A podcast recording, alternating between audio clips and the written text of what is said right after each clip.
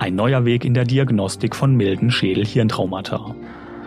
Ein Podcast von Thieme, gesponsert von Abbott. Eine häufige Verdachtsdiagnose in der Unfallchirurgie ist das milde Schädel-Hirntrauma oder allgemeiner gesagt eine Gehirnerschütterung.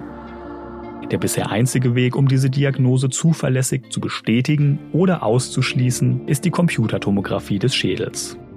Ein neu entwickelter Biomarkertest soll das jetzt ändern.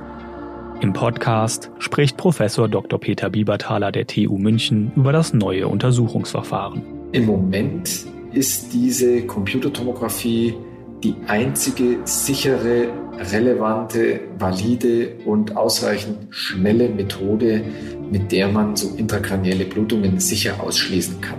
Um die ganze Folge zu hören, besuchen Sie fdi.time.de